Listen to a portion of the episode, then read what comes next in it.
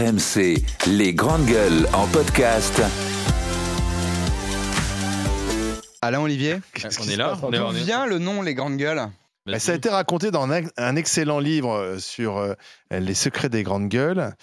Et euh, en fait, on, on avait donc ce concept de mettre autour de la table de fortes personnalités de la société civile pour débattre de l'actualité. Et on cherchait un nom. Je me souviens que notre euh, ancien président Alain Veil avait proposé les affreux, qui était quand même un peu péjoratif. Je ne sais pas si tu te souviens, Alain. Et donc on cherchait, on cherchait. Et moi, j'en avais parlé à, à- à- à celle qui était ma compagne à l'époque. Et je lui dis, tiens, parce qu'elle était aussi journaliste, donc euh, en plus, elle était dans la presse écrite, je vais essayer de trouver un nom. Elle m'a dit, bah, pourquoi Je vais expliquer le concept. Elle m'a dit, bah, en fait, ce sont des grandes gueules.